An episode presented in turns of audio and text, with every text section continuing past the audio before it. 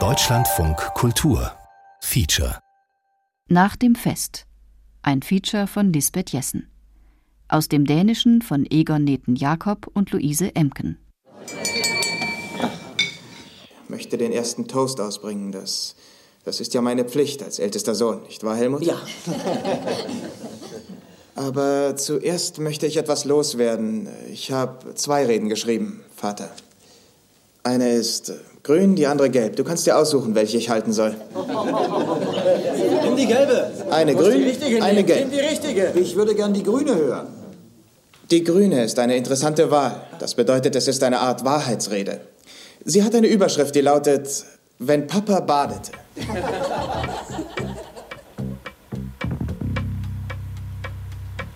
Kobløs Krydsfeldt. Gæsten i dag hedder Allan. Allan er 34 år, og Allan er sygeplejerske leder af en integreret institution. Koplevs Kreuzfeld. Unser Gast heute heißt Ellen. Ellen ist 34, Ellen ist Krankenpfleger, Leiter einer Gemeinschaftsinstitution hier nördlich von første 60 års Kopenhagen. Und was ich eigentlich gleich zu Anfang gern von dir erzählt hätte, Ellen, ist, am 60. Geburtstag deines Vaters bist du aufgestanden und hast eine Rede gehalten. Was hast du da gesagt?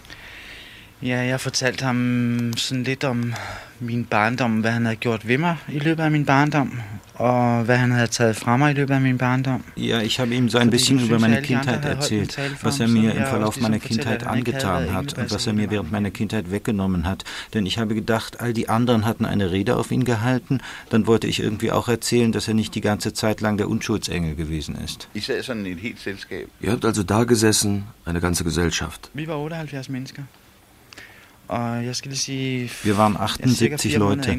Und ich muss gleich dazu sagen, dass ich circa vier Monate davor meine Zwillingsschwester verloren hatte. Sie hat Selbstmord begangen.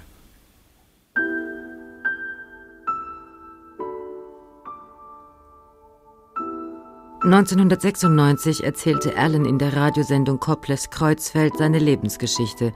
Und das ist die Sendung, die Thomas Winterberg dann zu seinem Dogma-Film Das Fest inspirierte. Ich weiß nicht, ob ihr euch daran erinnert, dass Papa immer baden wollte. Wenn er das wollte, nahm er komischerweise Linda und mich mit in sein Büro, denn er hatte zunächst immer noch etwas zu erledigen. So war's. Dann äh, verschloss er die Tür, zog die Rollos ganz runter, machte Licht an. Gemütlich sollte es ja sein. Er zog sein Hemd aus, seine Hose, und das mussten wir dann auch tun. Und dann legte er uns auf die grüne Couch, die, die jetzt erst vor kurzem weggeschmissen wurde, und vergewaltigte uns. Er missbrauchte uns. Er hatte Sex mit seinen lieben Kinderchen. Kan du huske, hvad du sagde? Erinnerst du dich, was du gesagt hast? Ja, jeg sagde blandt andet til ham, at, øh, Ja, ich habe ihm unter anderem gesagt, dass, at han havde dass er sich an uns vergriffen os, hätte, øh, rein sexuell, und dass er mir meine Oh, Schwester weggenommen hätte und mir meine Kindheit zur Hölle gemacht hätte. mit, min barndom til et helvede.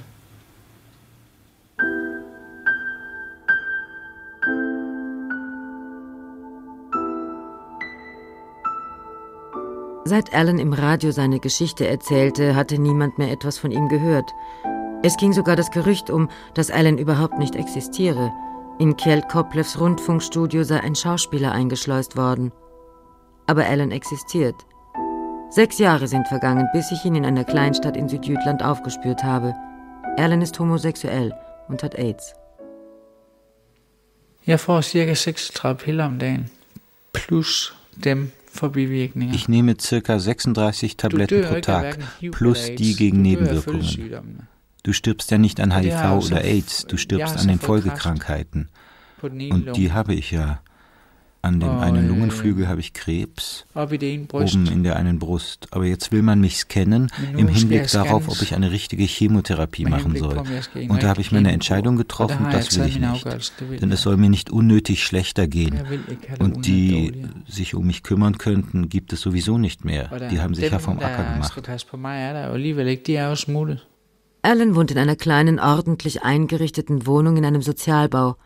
Der Mittelpunkt des Wohnzimmers ist ein Sofa-Arrangement aus Leder mit Blick auf den Gipstorso eines nackten Mannes auf der Fensterbank. Als ich Alan zum ersten Mal besuche, erzählt er noch einmal vom 60. Geburtstag des Vaters.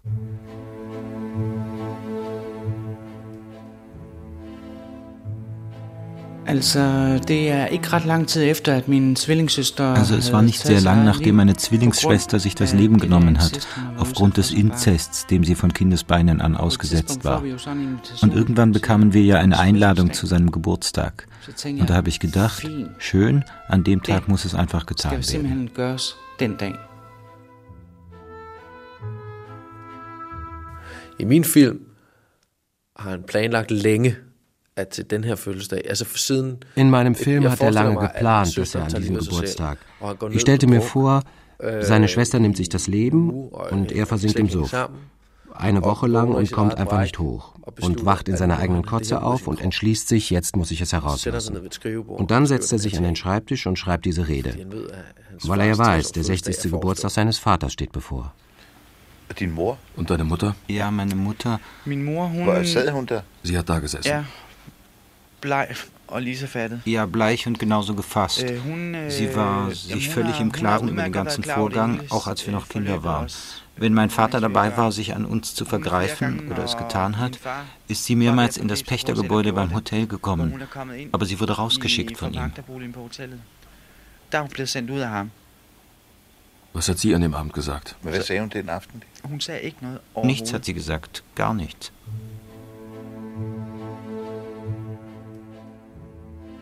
Og spontant begyndte folk faktisk at rejse sig op og gå deres vej. Und spontan fingen die Leute praktisch an aufzustehen und ihrer Wege zu gehen, weil das Fest, das ein Jahrhundertfest hätte werden sollen, sich ziemlich plötzlich in ein Fest verwandelt hat, das zu Ende war. Und er ist da sitzen geblieben. Also sogar meine Mutter und meine Geschwister sind gegangen. Und zu allerletzt, ja, da hat er praktisch Mutterseelen allein in diesem großen Festsaal des Hotels gesessen. Was hast du danach gemacht? Also nach der Rede? Hvad gjorde du bagefter, altså efter talen? Hvad, hvad så? Øh, mine ting. Ich habe meine Sachen gepackt, nach ein paar Stunden und dann bin ich nach Hause. Und bevor ich zu mir nach Hause gegangen bin, habe ich einen Abstecher zum Friedhof gemacht und meiner Schwester gesagt, dass die Sache geklärt ist und richtig gut gelaufen ist. at sagen var klaret, og at det var gået rigtig godt. Thomas Winterberg ist Alan nie begegnet. Er kennt ihn nur als Radiostimme. Øh. Ich habe die Geschichte von einer Freundin gehört. Sie hatte die Geschichte gehört und sie mir wiedererzählt. Und ich habe sofort gemerkt, dass darin eine Geschichte steckte, die nach meiner Meinung in vielerlei Hinsicht extrem wichtig war. Eigentlich nicht nur, weil es sich um Inzest handelt, sondern weil sie davon handelt, Heimlichkeiten im Rahmen der Familie zu unterdrücken. Hørte jeg øh, Einige Zeit später habe ich dann Ellens Radiosendung gehört, also in Koplevs Kreuzfeldprogramm. radioprogram, altså hos altså Koblevs Krydsfelt-programmet. Men jeg kan se billedet for mig. Han sidder øh, i den anden stol, og han har sådan... Ich sehe das Bild vor mir. Er sitzt in dem anderen Stuhl und hat solche, auch meine Kinder tragen sie immer, solche Koschkosch, meine ich. Latzhosen an mit Trägern und mit so einem reichlich bunten Pullover. Er war klein, schmächtig. Und wenn ich mich richtig daran erinnere, hatte er dunkle Haare, aber sonst sehr lebendig, sehr nett, sehr eifrig, sehr gestenreich, sehr willig, diese Geschichte zu erzählen, die mich überrascht. Eigentlich hatten wir nur abgesprochen, dass wir über Inzest sprechen würden und wie es war, dem ausgesetzt zu sein. Und plötzlich erzählt er dann über diesen 60. Geburtstag. Man sitzt so eine halbe Stunde und redet mehr oder weniger Smalltalk bevor. Da ist es, glaube ich, wo er das mit dem Fest erzählt und dass er eine Rede gehalten hat. Der var også det, altså der var sådan et juridisk forhold, som gjorde, Es ging auch darum, also da war ein juristischer Umstand, der bewirkte, dass wir uns praktisch wegbewegen mussten, uns in bestimmtem Maße wegbewegen mussten von Allens Geschichte. An und für sich waren wir nervös, weil Allens Vater darauf kommen könnte, Einspruch gegen den Film einzulegen. Ich war gezwungen darüber, wo ich die Geschichte her hatte, zu lügen. Was dann so aussah, als ob ich eine Geschichte stehlen würde und nicht zugeben wollte, dass ich sie daher hatte und so weiter und so fort. Also wurde darüber nicht viel geredet im Filmteam. øh, på filmholdet. Øh, da det så kom så vidt, at vi vandt en Bodil i København på et tidspunkt. Als es dann soweit war, dass wir in Kopenhagen einen Preis gewonnen hatten, war das der Zeitpunkt, erinnere ich mich, dass ich mich entschieden habe, darauf zu scheißen und zu sagen, jetzt lasse ich Jura Jura sein und danke Koplevs Kreuzfeld dafür, die Geschichte serviert zu haben. Für die dänischen Hörer und für mich.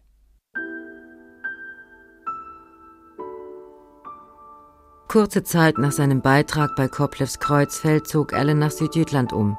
Und als der Film das Fest Premiere hatte, sagte ihm niemand Bescheid. Alan wusste nicht, dass der Film auf seiner Geschichte basiert, bis vor einem Monat, als ich es ihm erzählte. Ja, die Ja, die ersten paar Tage habe ich sozusagen sieben Schritte neben mir gestanden, weil ich dachte, das stimmt doch nicht, das kann nicht wahr sein. Aber du hast den Film noch nicht gesehen.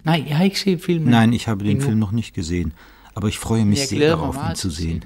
Aber du hast faktisch gewusst, dass es ihn gibt. Du hast also von ihm gehört, aber du hast ihn gar nicht damit in Verbindung gebracht oder gedacht. Ja, an der einen oder anderen Stelle habe ich schon tief im Innern ein bisschen daran gedacht, in den kleinen Ausschnitten, die ich gesehen habe. Da waren doch viele Übereinstimmungen. Aber es gibt ja auch andere Familien, denen das so ergangen ist, nicht? Also ich habe das weggeschoben. Und niemand von deinen Freunden oder Bekannten oder aus deiner Familie, der das Fest gesehen hat, und etwas hätte wiedererkennen können, hat dir in diesen Jahren etwas gesagt? In der Familie gab es welche, die das Fest gesehen haben und die abgeschaltet haben. Normalerweise erhalten die Mitwirkenden eine Kopie der Sendung, wenn sie in Koplevs Kreuzfeld waren. Aber irgendetwas ging schief. Es wurde damals gesagt, dass sie ein Band machen würden, aber ich habe es nie bekommen. Da war meine Zwillingsschwester som hed Pernille. Da war meine Zwillingsschwester, die hieß Pernille. Und dann hatte ich eine Schwester, die ein bisschen jünger war. Und dann etwa ein Jahr später kriegten wir unser liebes Nesthäkchen. Und ja doch, es ging immer gut und wir waren eine richtige Familie, obwohl wir im Grunde nur Halbgeschwister waren. Von den beiden Kleinen und er nicht unser richtiger Vater war, lief es im Grunde gut og at det ikke var vores rigtige far. Bis wir ungefähr so um die acht oder zehn Jahre waren, als er dann angefangen hat, sich an uns zu vergreifen. Indtil omkring 8-10 års alderen eller sådan noget. Øh, hvor han så begyndte at forgribe sig på os. Ich denke, das ist schwer. Zu erzählen. Ja, aber nein, das ist, weil. Ich denke, es geht richtig gut. Ja, aber das ist, weil mich da plötzlich etwas irritiert. War ich nun acht oder war ich zehn? Also. Egal, aber. Aber das ist ja, weil ich Koplevs Kreuzfeld nicht gehört. Nein, nein, nein. Es wundert mich ein bisschen, dass Alan nicht einfach über seine Kindheit erzählt, so wie sie war, sondern sich darauf bezieht, was er einmal in Koplevs Sendung gesagt hat. Es ist so gewesen, immer waren es nur meine Zwillingsschwester und ich, nicht seine eigenen Kinder. An denen hat er sich nie vergriffen. Ja. Das weißt du. Ja, wir haben darüber gesprochen. Mit meinen jüngeren Geschwistern oder Halbgeschwistern, das hat er nicht. Aber er hat auch gesagt, das sind seine Kinder. Und die Kinder meiner Frau, das waren wir, meine Schwester und ich. Ihr wart die Stiefkinder. Ja. Gab es da nicht ein paar Gäste von den 78 Gästen, die verstanden haben, was du gesagt hast? Ja, weil es deutlich und klar gesagt wurde. Also ich denke nur mal, gibt es da jemanden, der bei diesem Fest war und mir erzählen würde, wie das gewesen ist, da zu sitzen und zu hören, was da vor sich ging? Also ich denke, innerhalb der Familie findest du das nicht, weil sie alle denken, das ist unglaublich peinlich. Aber auch keins von deinen Geschwistern? Ich glaube nicht, dass du sie dazu kriegst. Das ist, glaube ich, weil es ihnen peinlich ist, dass ihr Vater mir das angetan hat, mir als Bruder. Und deine Mutter? Sie will auch nicht. Nein. Nein, dann müsste sie auf jeden Fall entweder hypnotisiert werden oder irgendein Wahrheitsserum kriegen. Nein, sie empfindet das Ganze da als eine unglaubliche Kränkung. Sie stand ja die meiste Zeit an der Seitenlinie und war sich völlig klar darüber, was da passiert war, hatte aber nicht die Energie und hatte nicht die Fähigkeit und den Mut dagegen anzugehen. Aber hat sie es zugegeben? Äh, nein, det har hun Es zugegeben, nein, das hat sie nicht. Und ich glaube auch nicht, dass du sie jemals dazu kriegst. Nicht einmal auf dem Totenbett. Wenn ich sie da fragen würde, ich glaube, nicht einmal dann wird sie es sagen. Det er mærkeligt, ikke? Sådan en øh, Tragedie. Es ist sonderbar, nicht, dass so eine Tragödie äh, einen anderen Menschen beflügeln kann. Aber genau das ist passiert. Also im Ernst, es ist ja nicht mit dieser Absicht gemacht. Ein experimenteller kleiner Film auf Video über Inzest. Das war ja eigentlich der Ausgangspunkt. Und niemand hatte dabei überhaupt irgendwelche kommerziellen Erwartungen. Øh. Und ich muss sagen, was mir hier extrem gefallen hat, dieses ganze Projekt und Allens ganzes Verhalten auf dem Fest war, wie soll man sagen, wie der Teufel aus der Schachtel. Handling til den fest. Det var det der, hvad skal man sige, den fanden i voldsked. Die enorme Menge Mut, die dazu nötig war, einen Dogma-Film zu machen. Also damals war Dogma ein riskantes Projekt, das mit den zehn Regeln, dass man gar nichts durfte und dass es eine Handkamera sein musste, hat dazu geführt, dass die Leute den Kopf geschüttelt und gesagt haben, daraus wird nie was. Man hat mir auch gesagt, diesen Film kannst du nicht machen. Sowas wollen die Leute nicht sehen, da sind wir auf keinen Fall dabei. Ich wurde sogar gefragt, ob die Geschichte nicht von etwas anderem handeln könnte. På en eller anden Måde auf irgendeine Weise kriegen sie dieses Band auf jeden Fall und Thomas kriegt es. Und dann höre ich nichts mehr davon, bis ich den Film sehe. Und ziemlich sauer darüber bin, dass Thomas Winterberg die Sendung nicht gewürdigt hat, denn ich denke doch, er hätte es diesem blöden ersten Radioprogramm zugutehalten müssen, nicht wahr? Denn wir brauchen dringend jede Unterstützung und Hilfe, die wir kriegen können. Wir brauchen all den. Und deshalb wäre es natürlich ein Geschenk, dass man einen Film auf einer Sendung aufgebaut hat, die wir gebracht haben. Und es war so, dass ich von Thomas eine Erklärung darüber kriege und so weiter und so fort, dass sie Angst davor haben, dass diese amerikanischen Rechtsanwälte sie verklagen werden, wenn sich das als eine wahre Geschichte entpuppt und so weiter und so fort. Was meinst du? Das hätte auch im Nachspann stehen müssen? Also bygget på en Ja, på rulleteksterne, ikke? Ja, nur im Nachspann. Nein, es wäre nicht einmal nötig gewesen, dass da basierend aufsteht. Nur ein Dank an Kjeld Koplevs Kreuzfeld. Also mehr wäre nicht nötig gewesen und das bedeutet ja nichts. Deshalb wäre ja niemand in Ohnmacht gefallen. Es hätte ja nur meine Eitelkeit gekitzelt. Ich denke, es ist ein blendend guter Film und ich habe nicht das Geringste dagegen, dass Thomas die Geschichte benutzt hat. Ich meine, wir alle zusammen stehen wechselseitig auf unseren Schultern. Und es ist auch gut, Geschichten aus dem wirklichen Leben zu verwenden. Worüber ich natürlich sauer gewesen bin, war, dass er sich nicht bei dem Programm dafür bedankt hat. Später hat er es dann getan. Er hat es dann wohl bei der Preisverleihung zum ersten Mal getan, oder? Ja, das hat er gemacht. Aber damit war er dann ja auch, wenn ich so sagen darf, für den amerikanischen Markt abgesichert und hat drüben diesen Erfolg gehabt. Und er ist eingeschlagen, nicht wahr? Zur Preisverleihung bin ich nicht eingeladen worden. Auch deshalb hätte ich vielleicht eingeschnappt sein können. Ich weiß zwar nicht, ob ich hingegangen wäre, ein Smoking angezogen hätte, aber ich denke schon, einladen hätten sie mich können. Immerhin hätte ich dann absagen können. Hallo Papa, herzlichen Glückwunsch zum Geburtstag. Vielen Dank, mein Junge. Sie warten schon auf dich. Setz dich kurz hin. Ich habe dir was Wichtiges zu erzählen. Die anderen, Los, setz dich. Na komm ist meinem Vater ein bisschen ähnlich. Mein Vater war breiter und hatte zuletzt einen langen Bart.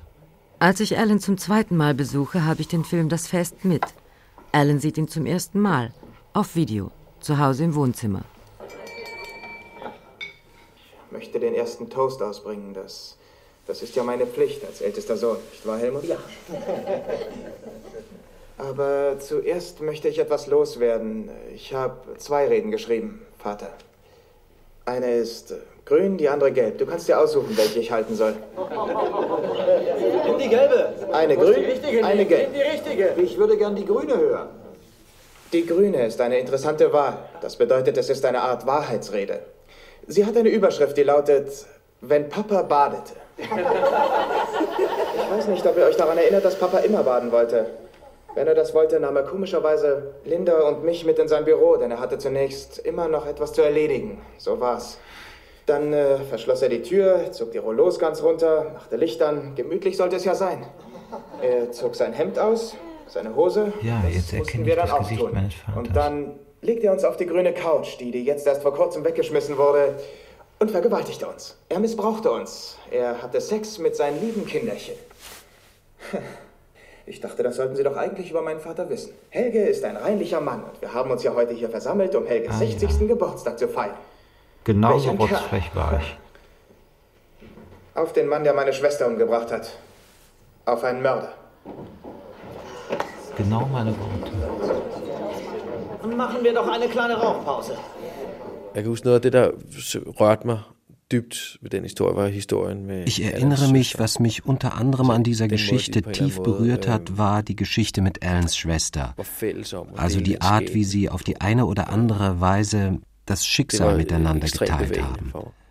Das war extrem bewegend für mich.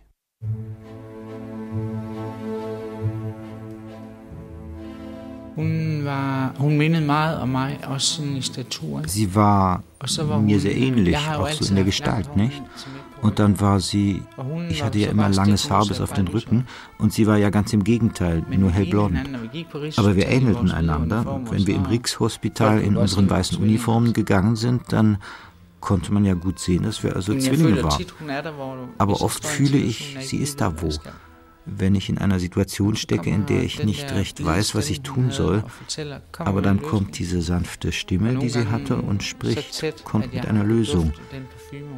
Und sie ist manchmal so nah, dass ich das Parfüm hätte riechen können, das sie immer benutzt hat.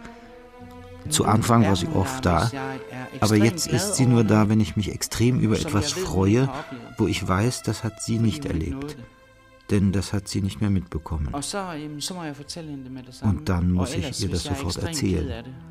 Oder auch, wenn ich extrem traurig bin, um sie zu beruhigen, sage ich aber nur ruhig, noch ist für mich der Film nicht gerissen.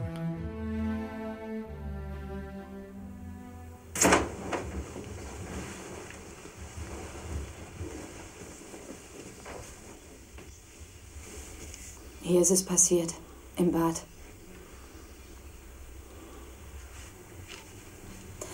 Vielleicht sollten wir doch besser ein anderes für mich finden. Ja, wäre Ihnen das lieber?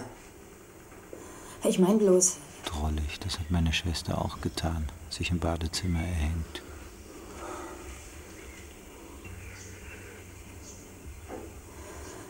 Ich habe hier wirklich ein schlechtes Gefühl. Oh Mann, wenn Pernille das hätte sehen können. Wir sind im Film bis zu der Stelle gekommen, wo die andere Schwester einen Brief findet den im Badezimmer versteckten Abschiedsbrief der toten Schwester Pernille. Mein Vater stellt mir wieder nach, jedenfalls in meinen Träumen. Und das kann ich nicht mehr ertragen. Ich gehe jetzt weg und wahrscheinlich hätte ich das schon längst tun sollen. Ich glaube, im Jenseits, da gibt es Licht und Schönheit.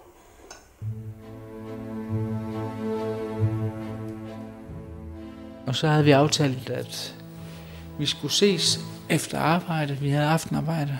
Und dann hatten wir abgesprochen, wir würden uns nach der Arbeit sehen. Wir hatten Abendschicht. Und dann ruft sie mich mitten im Dienst an und sagt, nun übrigens hätte sie etwas anderes vor. Und das passte gar nicht zu ihr, weil ihr Bruder, also wir ständig zusammenhingen. Dann habe ich gedacht, nein, da ist verdammt etwas im Busch. Und komme dann rüber und Daher hängt sie also. Aber ich konnte einfach nicht. Sie hatte da zu lange gehangen, als dass ich sie hätte abschneiden können und etwas. Aber das war einfach zu.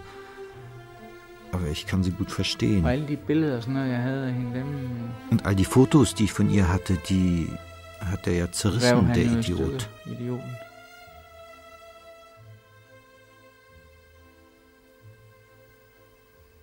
Ellen, wie konnte er nur dazu kommen, sie zu zerreißen? Ja, er hat alle Alben und so, in denen sie war, genommen und all ihre Fotos zerrissen oder das halbe Bild abgerissen, sodass ich übrig blieb oder eins meiner jüngeren Geschwister. Es gab einfach keine Bilder mehr von ihr. Alle ihre Schulfotos, alles weg. Die Negative hat er verbrannt. Er wollte wohl alle Spuren verwischen. Han skulle nok slette alle spor. Wie viel wurde seit damals über deine Schwester geredet? Der blev snakket om din søster siden dengang. Ikke, næsten ikke noget. Fast gar nicht. Je weniger man über sie spricht, eher desto weniger ist man mit der Sache konfrontiert. Nicht mal meine Mutter will über sie reden. Aber ich weiß, meine Mutter fährt oft zum Friedhof und ist stundenlang da oben. Alan erzählt mir, Pernille liege auf einem Friedhof der Nachbarstadt begraben, in einem Familiengrab. Auf ihrem Stein stehe nur Pernille, kein Nachname oder Geburts- oder Todesdatum. Thomas Winterberg möchte Alan gern treffen. Og man, jeg har været sindssygt nysgerrig, og jeg Also ich war ja irrsinnig neugierig. Irgendwann habe ich praktisch, also irgendwie war es undenkbar für mich, dass er den Film nicht gesehen hatte. Aber trotzdem hörte ich ja nichts von ihm und er war verschwunden. Aber dann verging ja eine lange Zeit und es gab drumherum auch all diese Geheimniskrämerei wegen all dem Juristischen und so weiter, so dass es auf irgendeine Weise weg war und ich die Hoffnung aufgegeben hatte. Ja, faktisch war es dann so, dass, ja, das klingt jetzt brutal, aber das war so, dass ich, ja, zwei Jahre lang, glaube ich, habe ich gedacht, er ist tot. Jeg havde faktisk fået at vide, Man ließ mich praktisch wissen, ich glaube, Kjeld Koplev war es, der meinte, er sei an AIDS gestorben. Und dann erinnere ich mich, das habe ich gedacht, ist extrem traurig. Und ich erinnere, dass ich dann ganz traurig war bei dem Gedanken, dass er vielleicht den Film nicht hat sehen können und nicht wissen können, welchen Effekt er auf seine Umwelt gehabt hat. Was das bedeutet, ist ja keine Bagatelle. Det er jo, det er jo ikke småting, det har betydet. Als du mich angerufen hast und gesagt hast, wir haben Alan gefunden, erst da ging mir auf, dass er noch lebt.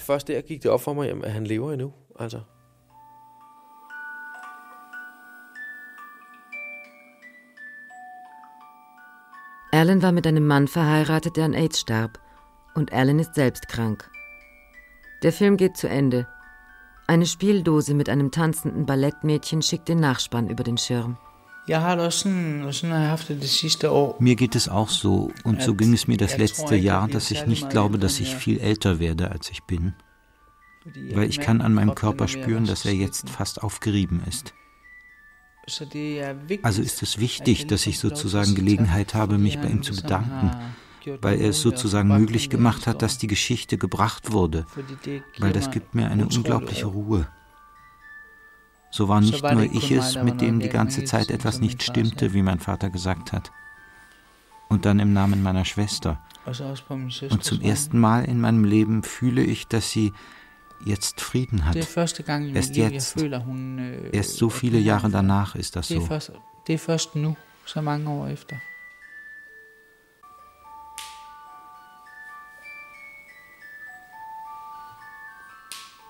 Im Nachspann steht, dass die Geschichte fiktiv ist.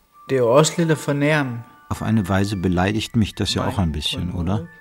Einfach zu sagen, das Ganze ist Fiktion. Also deswegen macht es mich schon ein bisschen traurig, dass man einfach so schreibt, das ist fiktiv, weil, na meinen die denn, ich lüge oder was? Am Tag bevor Thomas Allen treffen soll, fahre ich zu dem Friedhof der Nachbarstadt, wo Pernille begraben liegt, wie Allen erzählt hat. Ich spreche mit den Angestellten im Friedhofsbüro und mit den Totengräbern. Wir suchen und suchen Pernilles Grab, finden es aber nicht. Hier, Lisbeth? Oh, Thomas? Wir sind's, Lisbeth und Thomas.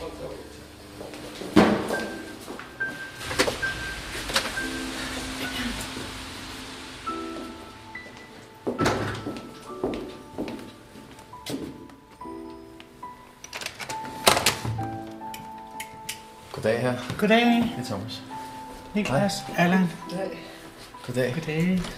Må vi Kom komme ind, ind? far. Tak skal du have. Tør lige fødderne her. Det går måske nok. Det er nogle nemme Alan war die halbe Nacht auf und hat neue schwarze Gardinen mit Perlen genäht. Auf dem mit pinkfarbenen Velour bedeckten Tisch stehen Kaffee und Makronengebäck. Es ist ein merkwürdiges Erlebnis, hierher nach Rödekro zu kommen und dich zu treffen, das muss ich sagen. Ich bin aber auch gespannt gewesen und ich habe mich unglaublich gefreut. Auch deshalb, weil das Ganze so relativ neu ist. Nicht? ikke? Da denke ich auch so daran, dass ich mit dem Film und so, dass ich Du hast ihn gerade erst gesehen? Ja, das ist nicht so lange her, dass ich es erfahren habe, aber Also ich meine, das ist, also weil du es im Radio gehört hast har und den Film gemacht hast, ja, das, das ist ganz unglaublich, dass man das machen kann. Dass man was machen kann, das verstehe ich nicht. Also, der dass man einen Film machen kann, der so dicht an der Wirklichkeit ist und so viel mitbekommt. Dass obwohl man dann gut sieht, dass da ein kleiner er Unterschied ist zwischen dem, was geschehen ist und dann im Film. Das ist klar. Man nickt schlicht nur, weil man es kennt. So sehr, dass man wirklich eine Gänsehaut kriegt. Aber es sind da mehr diese Situationen, die ich aus dem Film herausnehme und sage, ja, ohne viel herumzureden, ja, so, das war im Grunde so, wie es war, nicht? Du hast ans Glas geklopft, dich dann erhoben und direkt gesagt, was passiert war? Ja, also ich habe mich erst an die Gäste gewendet. Also du bist aufgestanden? Ich bin aufgestanden und dann habe ich... Ich muss die Details mitbekommen, denn ich habe so viele Jahre versucht, mir das vorzustellen. Und dann habe ich mich umgedreht und die Rede so gesehen zuerst an die Gäste gerichtet. Du hast ans Glas geklopft? Ja, also das ging nach allen Regeln der Kunst vor sich. Und das war irgendwie etwas, das ich mir überlegt hatte auf der Fahrt von Kopenhagen. Hattest du eine Rede geschrieben? Nein. Du hast sie nur ausgedacht. Lass uns etwas zurückspulen. Wann hast du beschlossen, dass du es tun wirst? Ja, praktisch auf der Fahrt von Seeland nach Jütland, dass da irgendwas geschehen musste, jetzt oder nie. Und das Motiv war an sich der Tod deiner Schwester. Ja, was kurz davor passiert war. Und dann, denn ich konnte nicht, ich ertrage ganz einfach den Gedanken nicht, dass sie so gelogen haben vor Freunden und Bekannten und vor den Spitzen der Stadt und im Hinblick auf ihren Todesfall. Sie haben einfach nur gesagt, dass sie tot ist? Ja. Du sagst, sie hat sich selber das Leben genommen? Ja. Und wenn du sagst, warum, also wie erklärst du dann, dass sie missbraucht worden ist? Ja. Ja, sexuell missbraucht. Hast du dieses Wort benutzt? Ja, sexuell missbraucht, mehrere Jahre hindurch. Also du stehst da und sagst das ihnen allen? Ja. Und bei derselben Gelegenheit erzähle ich Ihnen ja auch, ich bin das auch, aber ich habe irgendwie vielleicht doch eine andere Stärke, eine andere Psyche. In Allens Bericht ist etwas, das ich nicht ganz einordnen kann. Ich habe das Hotel ausfindig gemacht, das Fjord-Hotel, das Allens Eltern gepachtet haben und wo das Fest stattgefunden hat. Aber das Hotel existiert nicht mehr. Nach einem Brand wurde es abgerissen. Alle in der Gegend kennen den Film Das Fest. Aber niemand erinnert sich an ein großes Geburtstagsfest im Hotel, wo der Sohn eine Rede hielt. Etwas, das mich selbstverständlich gewundert hat oder über das ich häufig gegrübelt habe, das ist, also nach der Premiere des Films bin ich herumgegangen und habe gedacht, na wann meldet sich da jemand aus der Familie und sagt, ich war dabei? Wann kommt die Klage vom Vater, Stiefvater? Wann ruft Ellen an? Und nie kamen irgendwelche Reaktionen. Und es gingen tatsächlich Gerüchte um, du wärst tot. Der gik faktisk, øh, så gik der rygter om, at du var død. Øh, was siger du? Was sagst du? Ich sage, Unkraut ist zäh und vergeht nicht so leicht. Nej. Men det, har du eine Verklärung, hvorfor der ikke Hast du eine Erklärung dafür, warum da keine Reaktionen gekommen sind? Viele von den Leuten. Ja, also das ist für sie alle irgendwie peinlich gewesen. Auch viele. Da war unter anderem ein Stadtdirektor, er hat ja sozusagen die Pflicht, so etwas anzuzeigen. Aber das hatte er vergessen, weil er ja in der Zwickmühle saß. Darin hatte er ja mehrere Jahre gesteckt.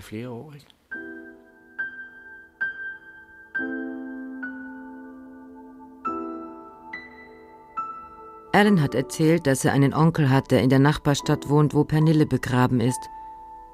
Ich habe den Onkel aufgesucht und er hat mir erzählt, dass Alans Stiefvater für kurze Zeit in dem Fjordhotel arbeitete, nicht als Pächter, sondern als Koch. Und die Familie habe nie in dem Hotel gewohnt.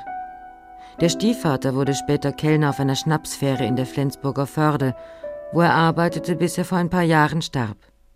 Eine ganz wichtige Frage. Darf ich ein Makronenplätzchen nehmen? Ja. Ja, endlich. Nimm ruhig zehn. Aber jetzt riskiere ich etwas. Ich bin ja sehr neugierig. Du sollst wissen, dass ich mich jetzt habe feiern lassen, aufgrund dieser Sache hier, aufgrund deiner tragischen Geschichte, aber auch einer sehr mutigen Geschichte. Und du sollst wissen, welchen ganz unglaublichen Eindruck das echt auf viele, viele Menschen gemacht hat.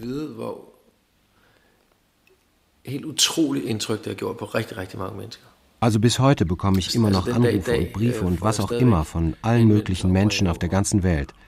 Der Film wird ja überall gesehen und hat ja Premiere gehabt in fast aller Herren Länder. Es ist also offenbar eine Geschichte, die die Menschen noch an etwas anderes denken lässt als an sexuellen Missbrauch. Så det er altså åbenbart en historie, som også øh, får folk til at tænke over andet end. Sie lässt die Menschen über die eigenen Heimlichkeiten in ihren eigenen Familien nachdenken, die nicht notwendigerweise von derselben Art sind. Und als du also damals an das Glas geklopft hast und aufgestanden bist, da hat es also etliche Wellen geschlagen, die sich bis heute immer noch nicht gelegt haben. Ich meine nur, du sollst wissen, dass ich dir deshalb zutiefst dankbar bin. Det vil jeg sige, det er klart, at det er, det er der dybt taknemmelig over. Ich glaube, auf der anderen Seite, da bin ich mindestens genauso dankbar darüber, dass die Botschaft rübergekommen ist, weil das war so wichtig für mich, das an so viele Menschen loszuwerden, wie das überhaupt möglich ist.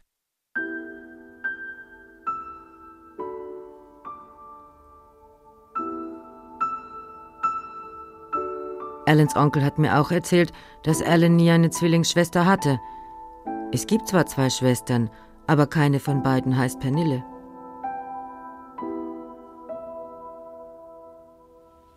Fantasien nu In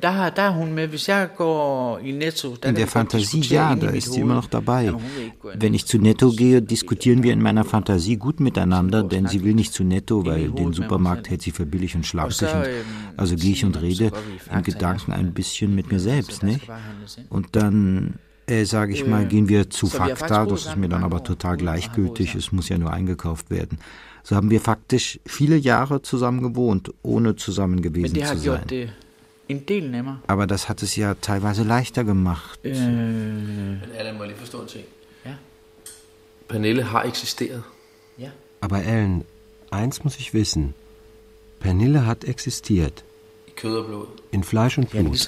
Ja, genauso in Fleisch und Blut, wie ich hier sitze. Und hat sich das Leben genommen, okay. Ja. Aber jetzt ist sie ein Teil deines. Also es hat, diese Lösung habe ich irgendwann gewählt, dass sie jetzt sozusagen zu einem Fantasiebild geworden ist. Und für mich, ja, da ist sie immer noch so wie, also wie ich sie das letzte Mal gesehen und ihr Tschüss gesagt habe. Das ist das Bild, das ich im Herzen habe. Ich allein werde älter. Ja, das ist klar. Du hast wohl kein Foto von ihr? Ich würde fürchterlich gern sehen, wie sie ausgesehen hat. Nein, aber auf jeden Fall kann ich dir ein Foto besorgen und es dir dann schicken. Von ihr? Ja. Darauf würde ich Wert legen. Darauf würde ich großen Wert legen. Ich glaube, dass eins steht bei uns oder ich, da steht eins von uns beiden bei meiner Mutter.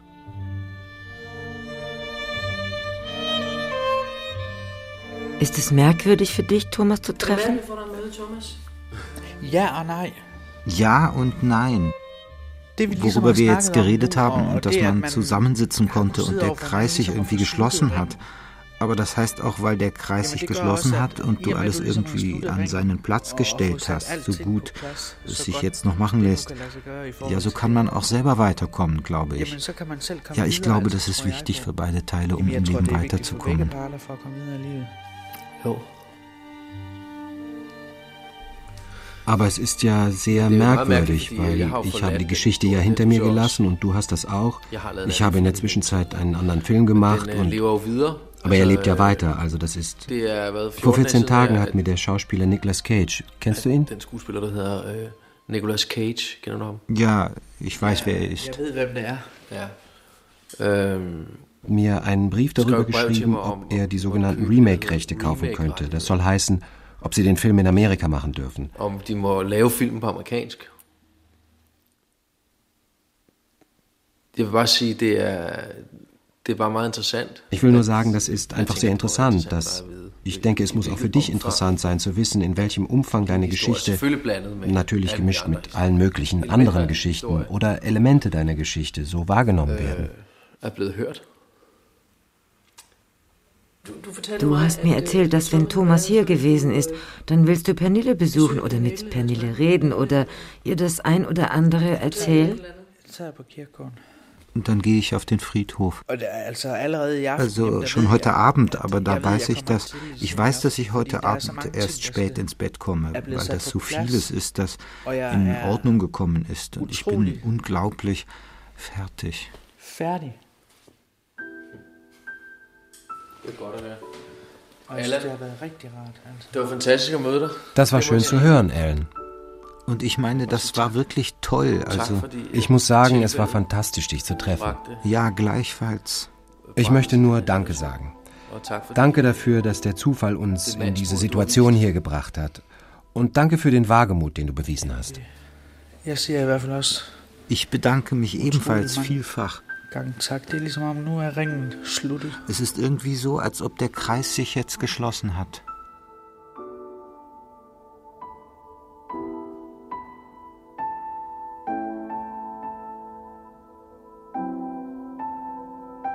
Thomas Winterberg fährt zurück nach Kopenhagen und ich fahre zurück zu Allen. Ich spurgte vor langer Zeit, ob da war nogen til den her fest. Ich habe dich vor langer Zeit gefragt, ob da jemand auf diesem Fest war, der mit mir reden würde. Erinnerst du dich, du hast mir erzählt, dass du einen Onkel hast und mit ihm habe ich gesprochen.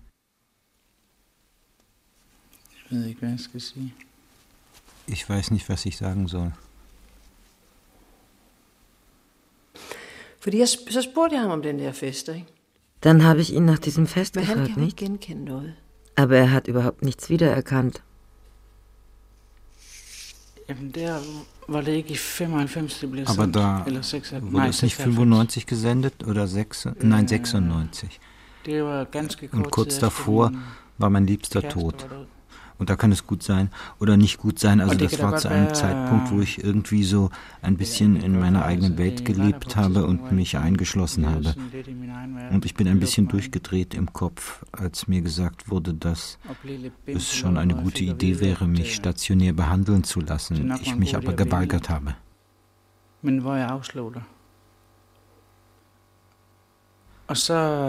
dann, ich weiß nicht, ob die Fantasie in meinem Kopf weitergelaufen ist, weil es mir damals so dreckig ging. Und, aber das ist ja auch nur so gekommen, weil ich glaube einfach, das war all das Negative, all der Kummer, all das Schlimme in meinem Leben, das da einfach nur herausgestürzt ist. Und so war das dann nur mit anderen Worten. Aber diese Rede da. Also die ist aus der Luft gegriffen. Og jeg tror i grunden, altså, så vidt jeg kan huske, men det er jeg heller ikke sikker på. Und ich glaube im Grunde, also soweit ich mich erinnere, aber ich bin da nicht ganz sicher, dann hat Koplev bestimmt auch nicht so, oder ob dann viele fragen, es war sozusagen wie ein Kalbsschiss, nachdem die Kuh erstmal damit angefangen hat. Aber ich kann mich sowieso nicht ganz erinnern. Ja, ich glaube, ja, ich kann mich an das Gefühl in dem Augenblick erinnern. Das war gegen Ende dieser Sendung, da habe ich gedacht, Jetzt muss das hier nur schnell gehen. Und lass mich hier herauskommen, weil das ist ein schlimmes Chaos. Und was wird gleich noch passieren? Denn ich war mir sicher, daran erinnere ich mich auf jeden Fall, dass sie das Mikrofon von meinem Kopf wegreißen würden und sagen, dass es der schlimmste Haufen Mist und Stroh ist, den sie jemals gehört hätten und dass ich dann beinahe mit auf den Rücken gedrehten Armen gestehen soll, dass alles nur ein Märchen war. Und ich habe gedacht, der Gedanke, entlarvt zu werden und dann vor offenem Mikrofon, das könnte ich, daran erinnere ich mich, dass ich davor Angst gehabt habe. So bin ich sehr schnell daraus gekommen. Afsløret, og så få åben mikrofon, det kunne jeg, det kan jeg huske, det er jeg bange for. Så det gik meget hurtigt med at komme derfra.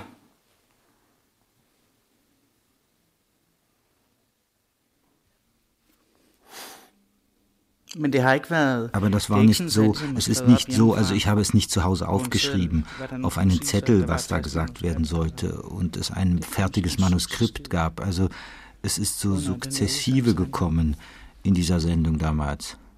Und dann bin ich ja auch nicht viel später hierher umgezogen, faktisch nach dieser Sendung, wo ich dann hier unten in die psychiatrische Abteilung gekommen bin, vollkommen Mischugge im Schädel. Med skingerne knaldt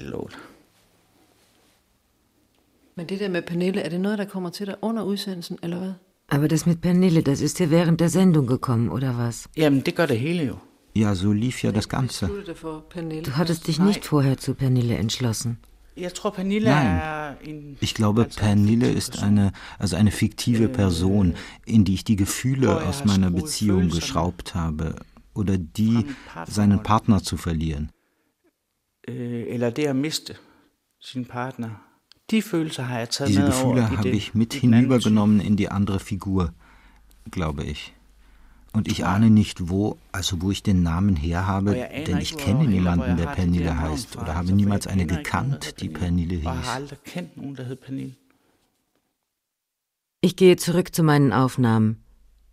Wie brachte Kjeld Koplev damals in der Rundfunksendung im Jahre 1996 Alan dazu, mitzuwirken? Vi havde lavet, jeg kan huske, om vi lavede et eller to om Ich erinnere mich nicht, da hatten wir ein oder zwei Folgen über Mädchen gemacht, die einem Inzest ausgesetzt waren. Und zu einem Zeitpunkt war da einer, der zu uns gesagt hat, warum macht ihr ständig was über Mädchen? Es muss ja auch Jungs geben, die dem ausgesetzt sind. Darüber hatten wir zu der Zeit nicht viel gehört, wir kannten gar keinen. Deshalb habe ich also rundum gefragt, wie soll ich sagen, im Milieu, wie das so schön heißt, nämlich im Inzestzentrum drüben in der Gotherstraße. Und die kamen dann auf ihn, den wir Ellen nennen, und brachten mich mit Ellen in Kontakt und ich habe dann zu Ellen Verbindung aufgenommen. Auf die Weise kam das sozusagen zustande, weil wir wollten etwas darüber machen, was zu der Zeit mehr tabuisiert war als Mädcheninzest, nämlich Inzest mit Jungen. Und wie ging es dann weiter, bis Alan ins Kreuzfeld gekommen ist? Ja, daran erinnere ich mich nicht gut. Ich weiß nicht einmal mehr, wer mit ihm gesprochen hat. Ich weiß nicht einmal mehr, wer zu dem Zeitpunkt Rechercheur war.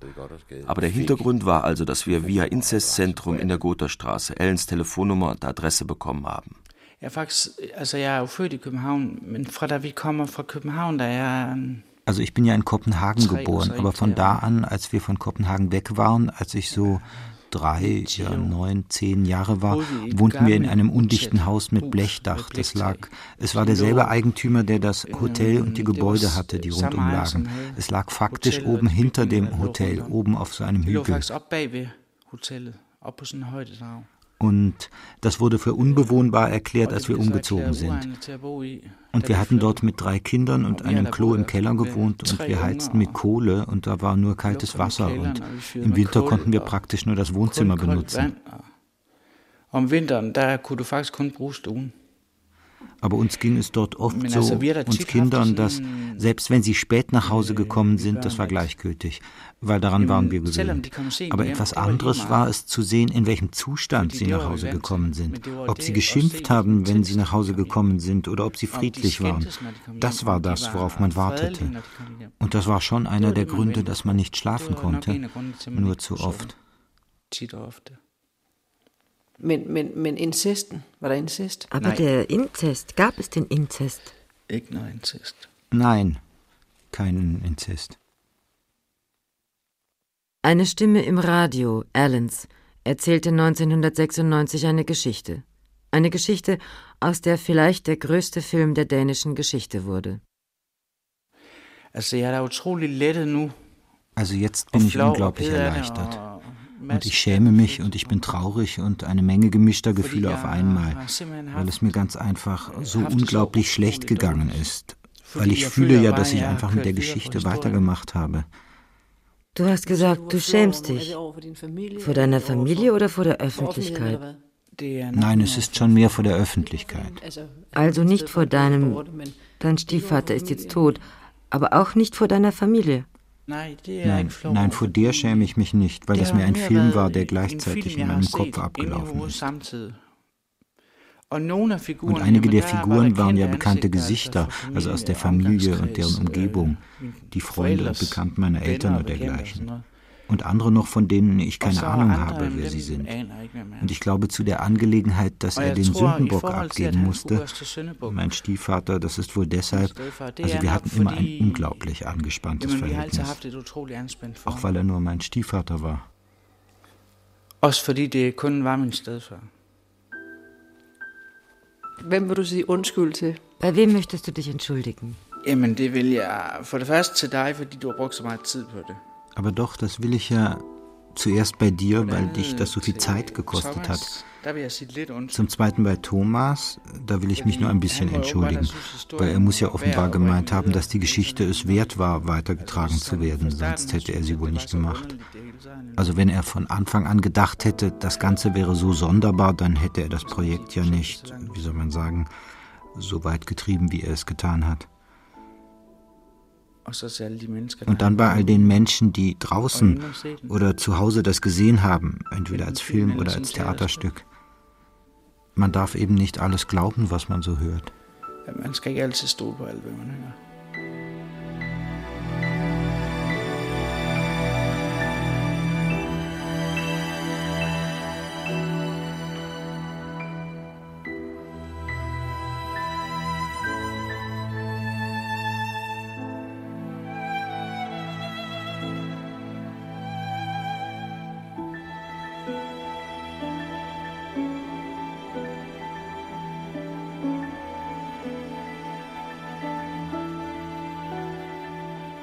Nach dem Fest. Ein Feature von Lisbeth Jessen. Aus dem Dänischen von Egon Neten Jakob und Luise Emken. Mit Ellen, Thomas Winterberg, Kjeld Koplev und Lisbeth Jessen.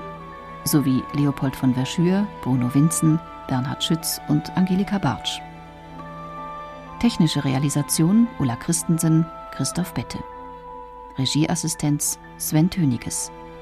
Regie Thomas Wolferts.